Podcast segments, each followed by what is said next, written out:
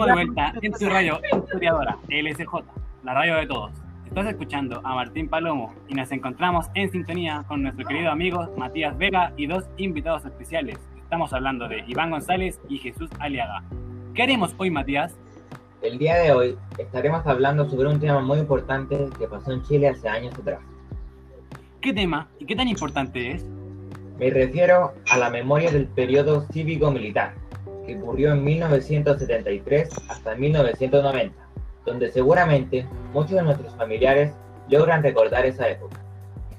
Eso suena muy importante. Procederemos a pasar con nuestro amigo Iván. Buenas tardes a toda nuestra gente que está escuchando la radio. Pasaremos a la siguiente llamada a la señora Genoveva Santibáñez, que estuvo presente durante el golpe de Estado de 1973. Procederemos a realizar un par de preguntas relacionadas al tema. Buenos días, hoy día vamos a entrevistar a la señora Genoveva Santibáñez, que estuvo presente durante el golpe de Estado de 1973.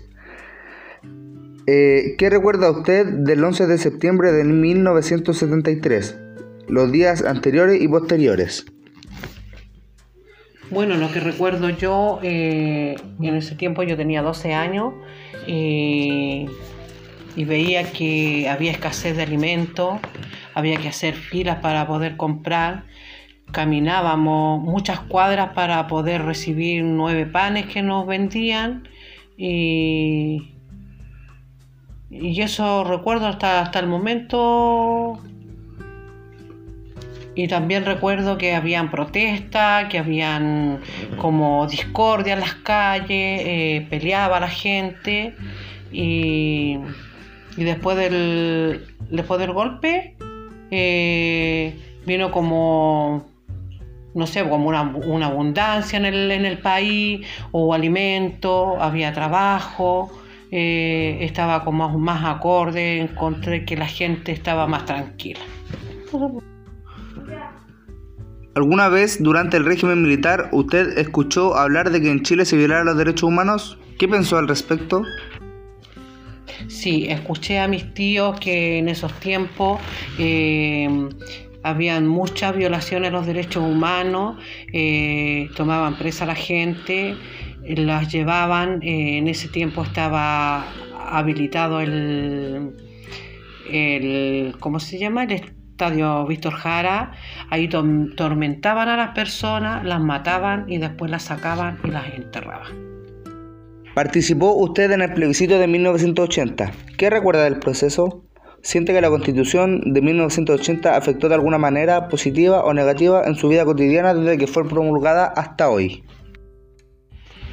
No, no voté, eh, pero porque era muy Lola todavía, eh, pero sí estoy de acuerdo con la nueva constitución que se hizo eh, porque le hizo un bien al país. ¿Considera usted que el crecimiento económico que tuvo el país luego de la implantación del neoliberalismo es más relevante o justifica la violación a los derechos humanos? Bueno, en toda dictadura hay muertes y violaciones a los derechos humanos, sea de izquierda o de derecha pero en Chile, por suerte, esto llevó a un crecimiento y un desarrollo económico, eh, no como ha pasado en otros países de izquierda. ¿Tiene recuerdo usted de la crisis económica del año 82? ¿Cuál es su recuerdo de las jornadas de protesta de los años 80? ¿Usted o su familia participaron de ellas? ¿Cuál es la razón de participar o no? Bueno, no tengo mucho recuerdo de las protestas ya que en ese tiempo era joven y trabajaba, por lo que no estaba muy pendiente de la crisis económica. Recuerdo que faltaba trabajo eh, y el gobierno abrió un programa para dar trabajo a la gente de escasos recursos y en ese se efectuó el penny y el pop. ¿Qué recuerdo personal tiene en relación con el plebiscito del año 1988? ¿Qué importancia cree usted que dicho proceso tuvo para el país? Sí, yo fui a votar porque sentí que el país necesitaba eh, una nueva democracia eh, para el bienestar del país. ¿Cree usted que puede haber reconciliación sobre el tema en nuestro país? Yo siento que para bien o para mal, eh, esto va a estar siempre presente porque marcó la historia del país, nada más. Bueno, para concluir esta entrevista, quiero dar las gracias a la señora Genoveva por ayudarnos a responder las preguntas. Luego de escuchar el relato de la señora Genoveva, nos queda claro que por su parte a ella le tocó vivir este periodo a sus 12 años. Queremos saber qué opina nuestro amigo Jesús de esta cruda realidad que le toca vivir a la señora Genoveva a su corta edad. Bueno, de lo que dijo está que fue una época muy dura, dada la escasez de comida que existía en el momento. Y algo bueno destacar también es que el gobierno habilitó, o sea, más que habilitó, abrió zonas de trabajo para las personas de escasos recursos que necesitaban un trabajo estable, así ellos podían tener uno. Al parecer tenemos el último llamado de Hipólito Emilio, que fue un preso político que nos quiere contar su experiencia. Aquí estamos en la entrevista con Emilio. ¿Qué recuerda usted del 11 de septiembre de 1973, los días anteriores y posteriores? Hay muchas cosas que recordar. Porque primero, bueno, estábamos no, muy bien en el país, pero al menos había más, más libertad. Después se acabó la libertad con, el, golpe de Estado, se acabó la libertad, vienen los, los abusos, las violaciones de derechos humanos y las torturas. Eh, a muchos le echaron de la casa, por ejemplo a mí me, echaron de la casa, me quitaron la casa, me largaron a la calle con, los cabros chicos. Entonces, muy malos recuerdos del, 11 de septiembre, muy malos recuerdos. Y tantas cosas que, se violaban, porque no tenía derecho a nada, no tenía derecho a hablar, solamente valía la palabra de ellos. Antes uno, no podía dar una opinión, nada, porque era todo prohibido de hablar muchas cosas. Cualquier cosa tenía que pasar por, por ellos primero, antes de decir las cosas. Entonces muy mal, malos recuerdos, malos recuerdos, para que no volviera a pasar eso. ¿Alguna vez durante el régimen militar usted escuchó hablar de que en Chile se violaban los derechos humanos? ¿Y qué pensó al respecto? Sí, pues, o sea, se hablaba y, yo vi, vi también, pues. Porque yo vi, porque vi matarla eran tenido, dos, dos este cuando estuve detenido, vi matar como a, dos o tres meses de mí, estaba yo, entonces, y eso queda todo impune, nada, no, no, mm. no había ni, ni, una justicia para nada, porque quedaría, si nosotros veíamos, vimos a la persona, tenemos que morir ahí, ¿no?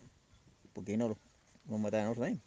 Entonces uno tenía que mucho callar, callar muchas cosas, muchas cosas que había tenido que callar. ¿Participó usted del plebiscito de 1980? ¿Qué recuerda del proceso? ¿Siente que la constitución de 1980 afectó de alguna manera de su vida cotidiana desde que fue promulgada?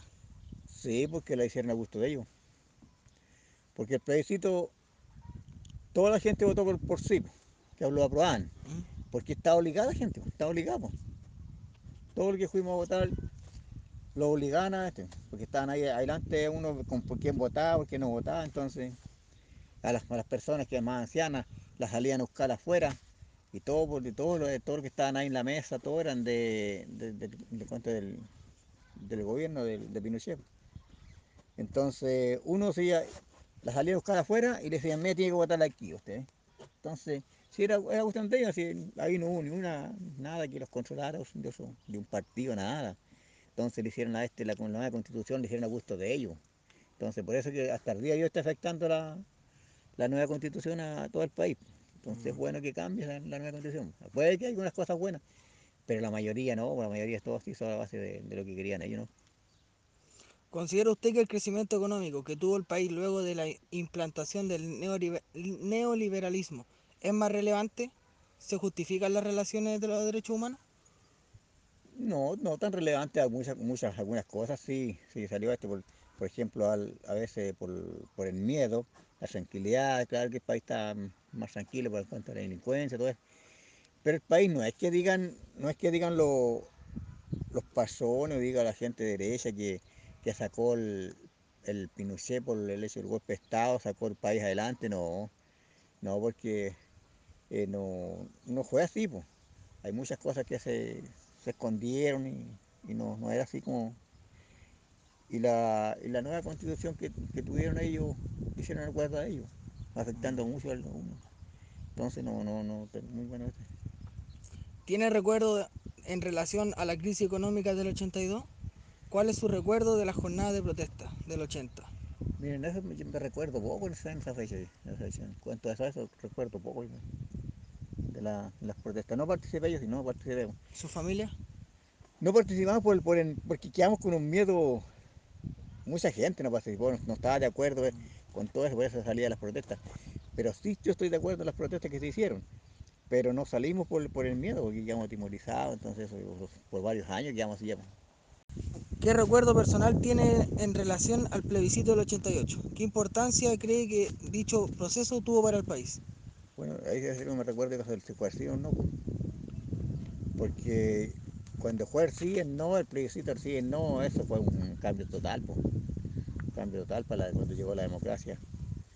Eso ya fue un cambio para todo, ya la gente ya como que se sintió más libre, más liberada, decía lo que sentía, empezó la gente a, a decir lo que siente como antes no, más tranquila. Más tranquila, mucha más tranquilidad, más, no, mejoró mucho.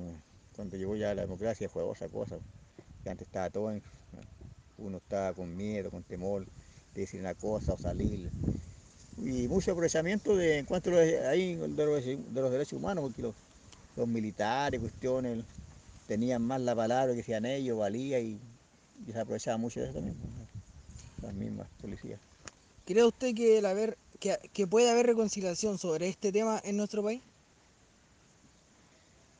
Un poco difícil que llegue a la reconciliación total porque hay muy malos recuerdos, muy malos recuerdos que, la gente lleva por dentro por tanta injusticia que hubo, ya le mataban a su familia injustamente, entonces eso no, no, no debía haber pasado, entonces va a ser difícil que llegue a una reconciliación total, no, no, no creo. Bueno, eh, ahora responderemos una pregunta que es, ¿es la justicia un requisito indispensable para que haya reconciliación? Yo pienso que la justicia sí es necesaria para que exista una reconciliación, pero que debe cambiar su forma de actuar contra los ciudadanos. Con esto me refiero al tipo de violencia que se ocupaba en esos tiempos. Que la mayoría de los muertos que existieron fue por culpa de la justicia. Eh, bueno, yo lo que creo es que toda la justicia es indispensable para poder tener una reconciliación sana, porque esto hace que las personas queden satisfechas sin tener los problemas eh, posteriores debido a las decisiones tomadas por ese medio de justicia. En sí la justicia puede ser necesaria, pero no hay legal porque las cosas se deben hablar y así se arreglan. Y si ya no, no se arreglan, ahí ya debería aplicarse lo que es la justicia y, puede que haya una pequeña reconciliación. Yo opino que la justicia puede ser necesaria y puede ser que no. Eh, hay diferentes tipos de gente que quiere una justicia para sentirse más satisfecho y hay otra que no, porque le gusta solucionar las cosas hablando. Bueno, para finalizar con el relato de hoy, con mis compañeros queremos agradecer a todas esas personas que estuvieron escuchando la radio LSJ, la radio de todos y nos veremos en una próxima ocasión.